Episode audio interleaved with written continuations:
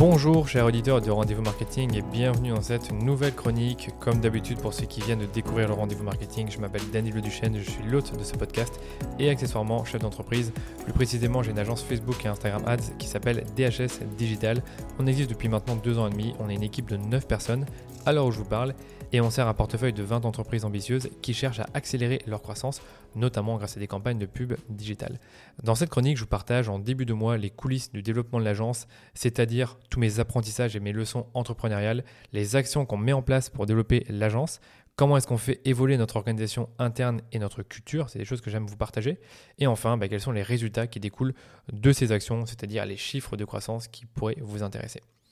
J'ai commencé par euh, une petite réflexion que je voulais vous partager et que je me suis faite euh, en fin d'année dernière après avoir lu un livre qui s'appelle Traction, un super livre qui vous euh, apprend en, quelque sorte à créer les fondations d'un business voilà, qui scale, donc qui peut se développer au-delà d'une petite équipe, mais passer à une plus grande échelle, on va dire. Et c'est un, un livre que j'ai trouvé super intéressant et qui vous partage plein de concepts dont un que j'ai beaucoup aimé et que je voulais vous partager aujourd'hui parce que j'ai encore travaillé dessus ces dernières semaines. Et c'est le concept des trois uniques. Donc euh, en anglais, c'est three uniques. C'est en quelque sorte vos trois points de différenciation. Alors d'où ça vient? En fait, dans son livre, il explique que quand vous devez développer la stratégie marketing de votre entreprise, il faut vraiment prendre en compte quatre éléments importants. Le premier, c'est votre marché cible, c'est l'avatar. J'en ai déjà discuté sur le podcast, donc euh, si, vous, si vous allez faire la recherche d'un épisode, vous devriez trouver un épisode sur l'avatar client avec euh, Pauline Legnaud. Le deuxième élément de votre stratégie marketing, c'est justement ces trois points de différenciation qui vont constituer votre proposition de valeur et dont je vais vous parler.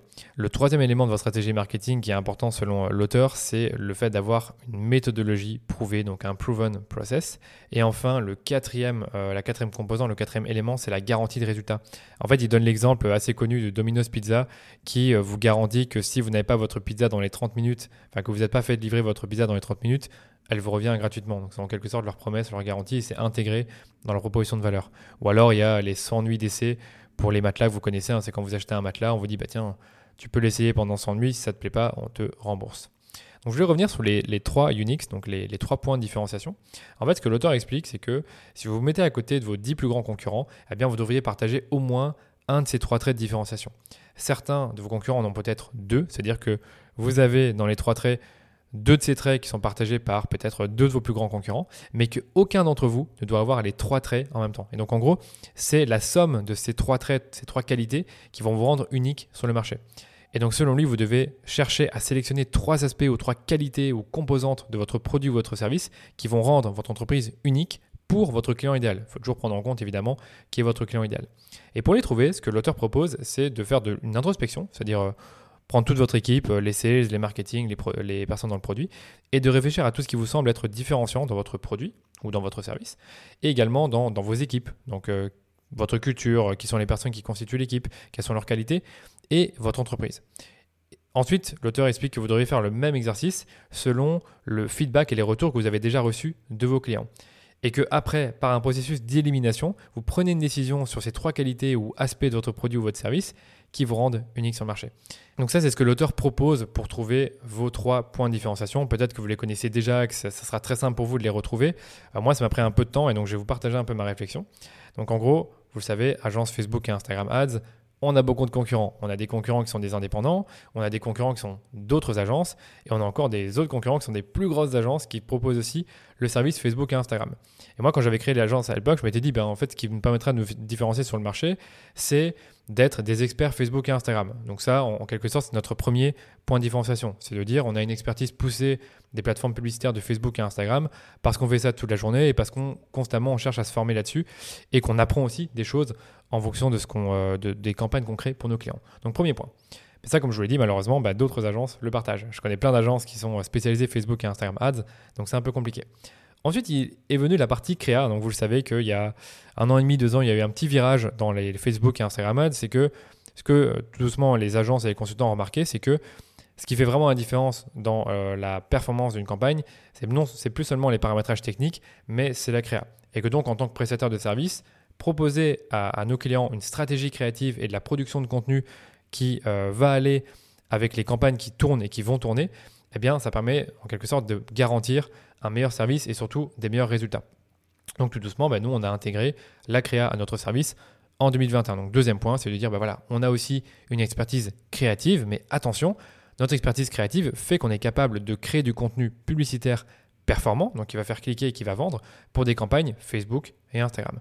Et on fait tout ça bien sûr en se basant sur l'expertise qu'on développe pour l'ensemble, sur l'ensemble de nos comptes, à force de tester des formats pour nos clients et de garder une trace de ce qui a marché. moi, c'est un peu comme ça que je, l'explique à nos futurs clients, c'est que non seulement on a l'habitude de créer des formats pour des campagnes Facebook et Instagram, parce que voilà, c'est des choses qu'on a développées avec le temps et qu'on a apprises en, se formant, mais aussi on a développé une expertise interne parce qu'on a testé des choses et on a vu ce qui marchait et ce qui ne marchait pas. Donc ça, c'est le deuxième point. Donc encore une fois, le deuxième point, là, il y a un peu moins de concurrents qui font les deux. Il y en a quand même qui font les deux, donc du coup, il y a une troisième façon de se différencier selon moi, et là j'avoue qu'il y a très très très peu d'entreprises, euh, d'agences, en tout cas euh, social media ou Facebook et Instagram Ads, qui proposent euh, ce que je vais vous dire ici, c'est le fait d'avoir une dimension de conseil, une approche basée sur le conseil. En fait, j'ai réfléchi, qu'est-ce qu'on peut faire pour nous rendre vraiment différenciants sur le marché par rapport à ces, deux premiers points dont je vous ai parlé qui sont déjà partagés par certains de nos concurrents, c'est d'apporter une dimension de conseil et d'expliquer à nos clients qu'on n'est pas juste un, prestataire qui va lancer des campagnes et qui va éventuellement faire du contenu, mais qu'on a un vrai partenaire de croissance qui est disponible pour leur, les conseiller sur tout leur euh, tunnel de conversion et l'optimisation de leur site e-commerce. Parce qu'on sait qu'avec la baisse du tracking dans le Business Manager suite aux cookies à iOS 14, eh bien que la performance des campagnes, elle se joue plus seulement dans le paramétrage des campagnes dans le Business Manager et le fait de faire des belles créas, mais que tout ce qui est autour des campagnes, ça a l'importance. C'est un peu ce que j'ai appelé les, facteurs exogènes de performance et euh, j'ai même fait un podcast là-dessus que j'ai publié il y a un petit mois, donc vous pouvez aller voir si vous voulez. Et dans ce podcast, bah, j'explique qu'il y a quelques facteurs, il y a quatre facteurs exogènes de performance qui permettent justement bah, de augmenter les performances de vos campagnes sans forcément toucher aux campagnes. Et donc là-dessus, je pense que c'est là où j'ai vraiment envie qu'on se positionne en étant force de conseil et pas forcément en ayant une action directe sur ces points, mais en conseillant le client à la fois sur l'optimisation de son site e-commerce, donc ces fameuses pages produits, qu'est-ce qu'on peut faire, qu'est-ce qu'on peut conseiller à notre client pour que ces pages produits soient plus optimisées, pour qu'elles donnent plus envie d'ajouter le produit au panier? Ensuite, la partie funnel, donc la partie panier, la partie euh, page de paiement et également tout l'email marketing derrière. Alors je vous avoue que sur la partie email marketing, on n'a pas encore, on s'est pas encore beaucoup lancé sur euh, le conseil dans cette partie-là, mais je pense vraiment que dans le futur, conseiller nos clients sur de, sur de l'emailing, ça peut vraiment être intéressant parce qu'on a beaucoup de clients qui nous disent que une bonne partie de leur vente vient, viennent pardon, de l'email marketing. Et enfin, il y, a, la partie saisonnalité dont je vous parlais euh, dans le, dans, dans le podcast sur les quatre facteurs exogènes de performance. Je pense aussi qu'on doit être force de proposition sur les offres commerciales qu'on va proposer à notre client selon la saisonnalité. C'est-à-dire qu'on sait qu'il y a des moments forts pour nos clients et que c'est à ce moment-là qu'on peut augmenter les budgets. Et du coup, pour augmenter les budgets, on a besoin d'une bonne offre et de le faire au bon moment, donc prendre en compte la saisonnalité. Donc voilà, ça c'est un peu le dernier point dont je vais vous parler et qui, je pense, vraiment nous rend unique sur le marché en ayant à la fois l'expertise poussée des plateformes publicitaires de Facebook et Instagram, l'expertise créa et la partie euh, approche basée sur le conseil pour optimiser euh, le, site de nos clients et leur tunnel de conversion. Voilà, je voulais vous partager ce petit point-là qui m'a bien fait réfléchir ces temps-ci et sur lequel vous devriez aussi réfléchir si vous êtes sérieux et que vous voulez être hyper concurrentiel sur votre marché. Je vais partager maintenant nos deux priorités et nos deux projets du mois.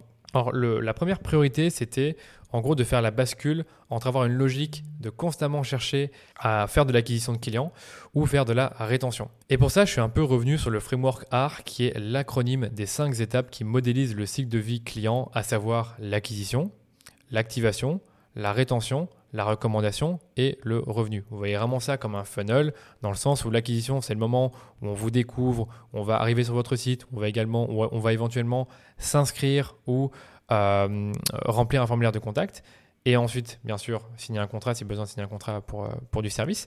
L'activation, c'est le moment où on découvre la valeur du produit ou du service.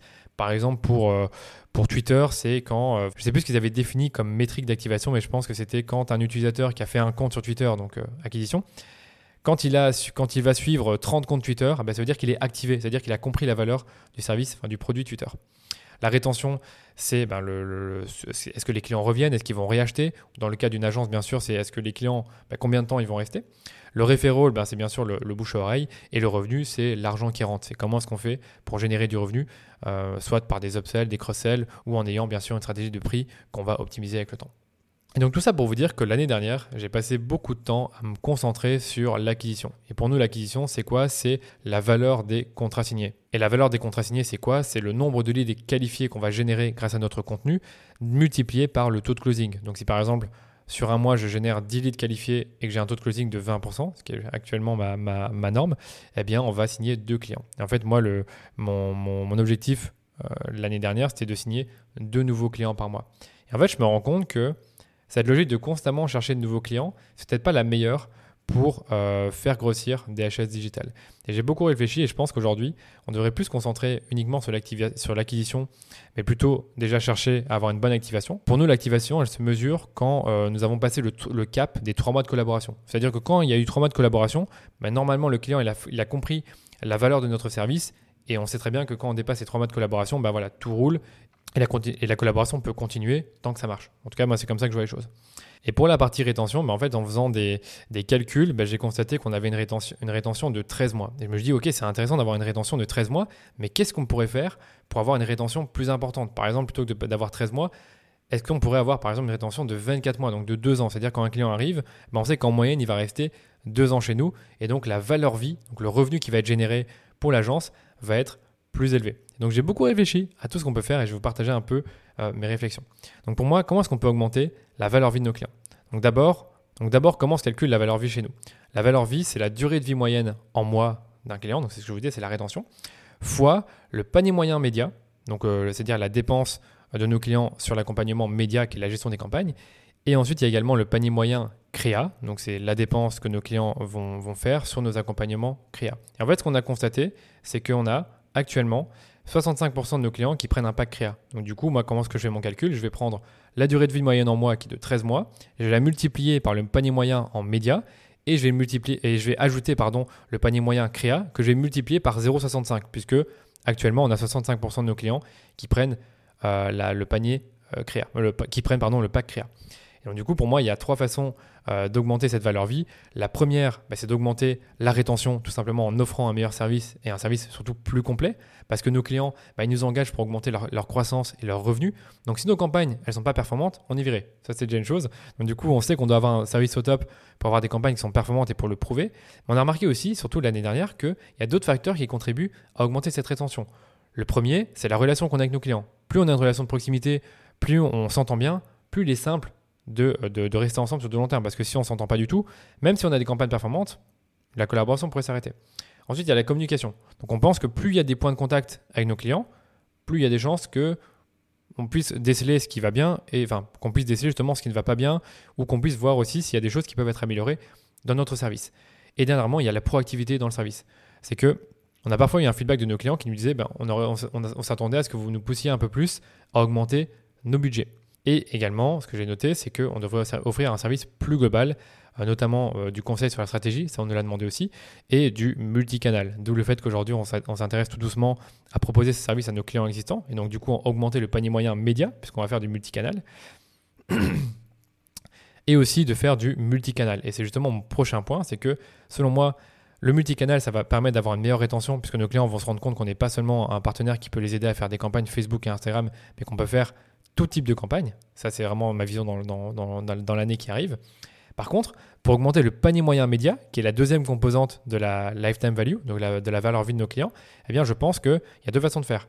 Soit d'augmenter les budgets Facebook de nos clients parce que ça marche bien. Donc là, c'est à nous d'être proactifs et d'être convaincants, bien sûr.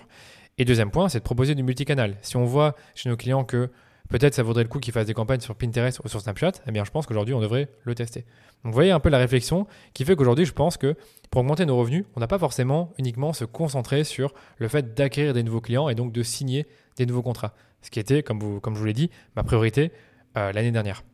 Et dernièrement, bah, il y a la partie panier moyen créa, où là je pense que c'est un peu plus compliqué parce qu'il faut réussir à convaincre euh, nos clients qui n'ont pas choisi la créa au départ ben, à prendre un pack créa, donc ce qui n'est pas toujours facile de les convaincre, mais c'est possible, on l'a déjà fait. Et surtout, euh, peut-être, et là c'est juste une réflexion que je me fais, c'est de produire du contenu. C'est-à-dire qu'aujourd'hui, on, se base beaucoup sur le contenu qui existe déjà de la part de nos clients, qui peuvent être des photos, des rushs vidéo, qui peuvent être des, des shootings qu'ils ont fait. Euh, mais on ne produit rien. Par contre, j'aimerais bien qu'on puisse justement dans le futur produire du contenu, peut-être du contenu UGC ou des shootings photos ou des shootings vidéo. Encore une fois, c'est une réflexion que j'ai et je pense qu'il pourrait vraiment permettre d'augmenter le panier moyen créa de nos clients. Donc vous voyez que pour développer un business, finalement, bah, il n'y a pas que l'acquisition qui permet de le développer. Il y a aussi la rétention euh, et également la partie revenu où on cherche à optimiser la valeur vie de nos clients. Donc réfléchissez à ça aussi, reprenez le framework art. Et bien sûr, si ça vous intéresse, j'ai euh, enregistré un épisode sur le framework art avec Yann Leonardi et vous devriez le retrouver, c'est l'épisode numéro 4 ou numéro 5. Je propose de le mettre dans les notes de l'épisode pour que vous puissiez euh, le découvrir. Voilà pour la première priorité du, mois de février où vraiment je me suis beaucoup concentré là-dessus et j'en ai beaucoup parlé aux équipes. Et deuxième priorité ou projet, c'est la mise à jour de la formation Facebook Ads Academy. Donc aujourd'hui, cette formation, elle est une source de revenus importante pour DHS, donc plus ou moins 30% de notre revenu. Et donc du coup, cette mise à jour, elle est primordiale parce que déjà, la formation rapporte de l'argent. Et en plus de ça, Facebook change tout le temps. Donc si Facebook change tout le temps, la formation doit tout le temps changer puisque les, les bonnes pratiques évoluent avec le temps. Et cette année, j'ai mis à jour la formation sur beaucoup d'aspects. D'abord, on a toujours euh, nos 8 modules. Donc, si vous, êtes, euh, si vous allez sur la page de, vente de la formation, vous verrez 8 modules. Et il y en a toujours. Par contre, j'ai un tout petit peu changé le contenu des modules. C'est-à-dire que j'ai supprimé un module sur le ciblage avancé parce que honnêtement, euh, bah, le ciblage sur Facebook, ça s'est beaucoup simplifié, donc j'ai plus rajouté toutes les techniques de ciblage très très pointues qui sont de moins en moins efficaces. Par contre, j'ai remplacé ce module par un nouveau module sur la créa. C'est-à-dire que j'ai fait, j'ai séparé un module que j'avais créé auparavant qui s'appelait copywriting et créa. En fait, je l'ai séparé en deux. J'ai séparé la partie copywriting de la partie créa. Donc ça nous a permis en fait de, de, remplacer un module, comme je le disais, sur le ciblage avancé qui n'avait plus lieu d'être. J'ai également rendu le module plus complet sur le scaling, parce que j'ai appris beaucoup de choses l'année dernière là-dessus. Donc j'ai renforcé euh, les leçons qu'il y avait sur le scaling. J'ai également préparé un, bonus, un module bonus, donc une sorte de neuvième module sur la mise à jour d'iOS 14, les conséquences de cette mise à jour et comment s'y adapter. En réalité, ce, ce module bonus existe déjà depuis 2021, donc depuis l'année dernière, mais je suis encore un peu amélioré euh, cette année. Et enfin, ce que j'ai fait, c'est que j'ai aussi étoffé un autre module bonus sur des études de cas qui montrent des stratégies publicitaires qu'on a mis en place sur différents types de business, à savoir de l'e-commerce, de la génération de leads, également de la vente de formation en ligne. Donc l'idée, c'était vraiment de montrer l'envers du décor des campagnes de nos clients, bien sûr en cachant le nom du client, les, les types de publicité, mais en montrant un peu comment les campagnes ont été structurées. Voilà, et en plus, j'ai fait plein d'autres refontes de vidéos qui existaient déjà. Donc, une belle mise à jour qui m'a pris beaucoup de temps. Et je vous avoue que je pense déjà à l'année prochaine, à qu'est-ce que je vais faire pour améliorer encore la formation. Et je pense qu'en fait, je vais essayer de, euh, de euh, créer un peu plus de, une frontière un peu plus grande entre le contenu qui est orienté pour les débutants dans la formation et le contenu qui est orienté pour les confirmés. Donc je ne sais pas encore comment je vais faire ça, mais mon idée c'est vraiment d'avoir un parcours débutant et un parcours expert. En fait, sur la page de vente de la formation, je parle déjà de ces deux parcours, mais ils ne sont pas vraiment reflétés dans les modules. en fait, mon idée, c'est vraiment de refléter dans les modules un parcours plutôt débutant et un parcours plutôt expert. Et ce que je comptais faire aussi pour l'année prochaine, donc pas pour cette année, c'est de rajouter un module sur les facteurs exogènes de performance sur Facebook Ads. Donc tous les facteurs dont je vous ai parlé, donc de comment on fait pour augmenter la rentabilité des campagnes au-delà des paramétrages dans le Business Manager et des créations produits. Donc vous le savez, ce sont les landing pages, les pages produits, le funnel de conversion, l'email marketing, euh, le calendrier d'offres promotionnelles. Donc tout ça, j'ai envie de l'intégrer dans la formation, mais pour l'année prochaine, parce que là c'est un peu trop tard. Voilà pour euh, ces deux projets, j'espère que vous avez appris des choses là-dessus. Et maintenant, je veux parler de certaines choses qu'on a mises en place en interne. Euh, la première chose, c'est un toggle. Donc, euh, toggle, c'est un outil qui permet de mesurer notre temps. Et en fait, l'objectif avec cet outil, c'est de suivre le temps passé sur chaque compte publicitaire pour voir qui sont les clients les plus rentables. J'aime pas trop dire ça, mais parmi les clients qui, nous payent, donc euh, en fonction des, revenus qu'on, en fonction des forfaits qu'on a signés avec eux, qui sont ceux pour qui on travaille le plus et ceux pour qui on travaille le moins, et en fait comparer le temps qu'on y passe par rapport au revenu qui est généré. En fait, le but, c'est de voir finalement qui sont les clients les plus énergivores et qui sont finalement les moins rentables. Bon, J'aime pas dire ça comme ça, mais l'idée c'est vraiment de comprendre encore une fois dans notre business qu'est-ce qui nous prend le plus de temps. également, j'ai pensé à, à, savoir quelles sont les semaines qui sont les plus chargées pour nous et de voir vraiment s'il y a des tendances qui se dessinent. Donc l'idée c'est ça, au final, c'est de mesurer la rentabilité de chaque client également par taille de compte, voir si finalement un compte qui nous paye deux fois plus, est-ce qu'il nous prend deux fois plus de temps? Donc à voir. Et voilà, donc l'idée c'est de faire tout ça, c'est de calculer aussi un taux horaire par client et aussi pour nos services et je pense que c'est quelque chose qui va vraiment nous être utile pour le futur et nous permettra aussi de voir avec combien de clients un account manager peut travailler. Enfin, moi, dans ma tête, un account manager peut gérer entre 8 et 12 clients. Ça dépend un peu de leur taille. C'est un peu ce que j'ai en tête. Mais là, on veut vraiment le prouver avec Toggle. Et dernière chose sur Toggle, si vous l'utilisez, vous pouvez également mesurer pour chaque client, pour chaque, euh, comment dire, euh, selon chaque tâche, le temps que vous passez justement par tâche. Donc, par exemple, pour un client, ben, on sait qu'il y a différents types de tâches. Il y a les tâches de reporting, les tâches de communication, les tâches de stratégie, les tâches de lancement, eh bien on veut voir finalement quelles sont les tâches qui nous prennent le plus de temps. Voilà pour le toggle, ça, je trouve ça intéressant de vous le partager parce que ça va vraiment nous aider à savoir euh, finalement ben, qu'est-ce qui est rentable, qu'est-ce qui n'est pas rentable, qui sont les clients qui sont un peu énergivores et qu'est-ce qu'on peut faire justement pour euh, soit réadapter les forfaits, soit voir dans la prestation qu'est-ce qui, euh, qui nous prend trop de temps et optimiser en conséquence. Voilà, première fois que je fais tout ça, donc je donnerai un feedback en, mars quand j'aurai plus de réponses. Deuxième chose qu'on a mis en place en interne chez DHS, c'est un listing sur Excel de nos apprentissages créa. en fait, l'idée, c'est de prendre pour chaque client quels sont les 5 créas qui ont le mieux performé, qui les a produites, est-ce que c'est le client ou est-ce que c'est nous, et en fait d'avoir une sorte de euh, d'historique de tout ce qui a bien fonctionné pour nos clients par vertical et en gros de, mettre dans un, dans un, Google Drive justement bah, toutes ces créas qu'on a pu produire pour nos clients chaque mois et quel est le type de créa, quel est le format. Comme ça, les, plus on, plus on en a, au plus on pourra déceler des tendances et surtout apprendre de ce qui marche le mieux chez nos clients et ce qui marche un peu moins bien. Et donc pour les prochains clients qui nous, euh, qui nous demandent de la créa, on peut déjà les orienter, leur dire bah tiens, sur cette verticale-là, donc euh, dans, le, dans le prêt-à-porter par exemple, on a remarqué que nos best cases en créa, c'est des vidéos d'orientation de produits euh, qui ont été faites de cette façon, c'est de l'UGC et c'est aussi des vidéos courtes de 8 secondes qui sont un peu plus lifestyle. Là, j'ai dit n'importe quoi, mais juste pour vous dire qu'en fait, le simple fait d'avoir un historique pour tous nos clients et par mois, ça nous permettra de faire ce genre de recommandations. Voilà pour l'organisation interne. Il y a encore une autre chose dont je vais vous parler, mais je vois qu'on est déjà en train de dépasser le timing que j'avais fixé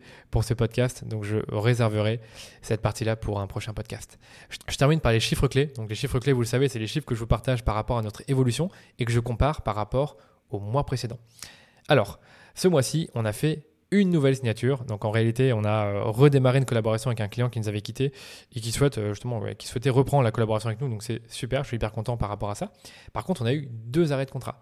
Ça, c'est un peu dommage et j'avoue que je m'y attendais pas tellement et c'est comme ça, c'est la vie. Des contrats s'arrêtent parfois et c'est comme ça. Par contre, je compte pas tout ce qui est upsell et cross-sell sur nos clients existants, ça serait trop compliqué de faire le compte. Mais en bref, on a eu une nouvelle signature, deux arrêts de contrat. Et le mois précédent, on avait justement eu deux nouvelles signatures, mais pas d'arrêt de contrat. Donc euh, c'était beaucoup mieux en termes euh, d'activité sur l'acquisition pour DHS. Donc, notre taux de fidélisation qui était à 100% le mois précédent, bah, il est passé à 90%. C'est un peu embêtant parce qu'on cherche toujours à être au-delà des 95% chaque mois. Troisième chiffre clé que je vous avais partagé euh, le mois précédent, c'est le, budget dépensé sur l'ensemble de nos comptes. Eh bien, en février, on a dépensé 189 784 euros contre 224 422 euros en janvier. Alors, deux petites choses. Déjà, il y a une prestation qui n'a pas été faite au mois de février pour euh, une cliente qui fait appel à, nos services ponctuellement et qui met comme un beau billet sur la table euh, qui est quand même important. Donc du coup, sur le coup, bah, il y a ce billet en moins qu'il faut retirer. Et surtout, bah, le mois de février, vous le savez, c'est un mois à 28 jours et pas à 31. Donc il y a 3 jours de dépenses qui sont perdus. Et si vous faites la moyenne, bah, malheureusement, on est sur 25 euh, 000 euros de perte. Donc voilà ce qui explique que février a été un peu moins bon en termes de budget dépensé. Je pense qu'on devrait revenir un peu au niveau de janvier, voire même un peu plus élevé à partir de mars. Au niveau des créas qu'on a développés pour nos clients, on a produit 90 ce mois-ci contre 80 en euh, janvier. Et en fait, c'est normal, on a un nouveau pack créa qui a été signé en février. Donc du coup, ça a fait augmenter le nombre de créas produites. Le podcast, vous savez que je vous partage également les écoutes de ce podcast.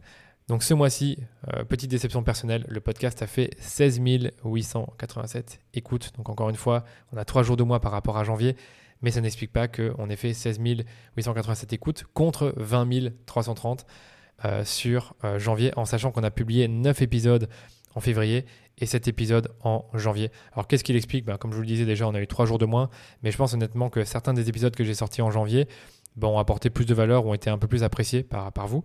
Notamment l'épisode avec Anthony Bourbon en deux parties, il a énormément bien marché. Donc sur le coup, on n'a pas été capable de réitérer une telle performance sur les épisodes qu'on sort tous les lundis euh, par rapport à janvier. Et pour terminer, je vous partage le revenu de l'agence. Donc vous savez que je ne partage pas le revenu, euh, le, revenu absolu, c'est-à-dire le, combien on a gagné, mais je vous partage les augmentations et les diminutions par rapport au mois précédent.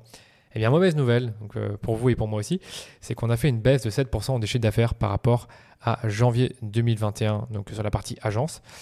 Et justement, en janvier 2021, on avait fait une croissance de 10% par rapport à décembre 2020.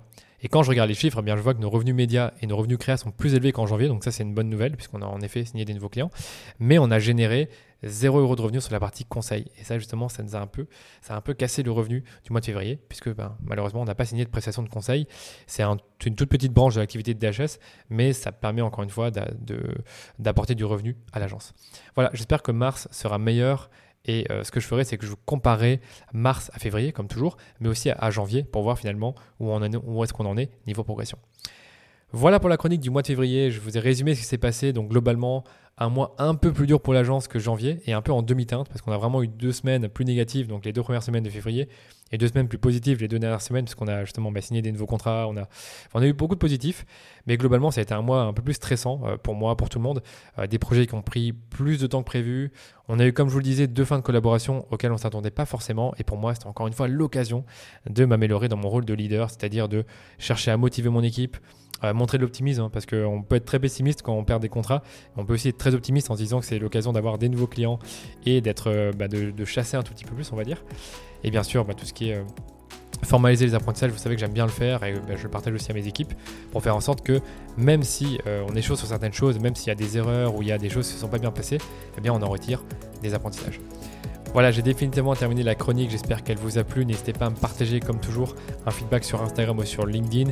Et vous pouvez également laisser une note 5 étoiles sur Apple Podcast ou sur Spotify si les épisodes de ce podcast vous plaisent. Si vous n'êtes pas encore abonné au podcast, eh c'est le moment de vous abonner parce que comme ça vous serez notifié dès que je sors un nouvel épisode et une nouvelle chronique comme celle-ci. Je vous dis à très vite pour un nouvel épisode du rendez-vous marketing.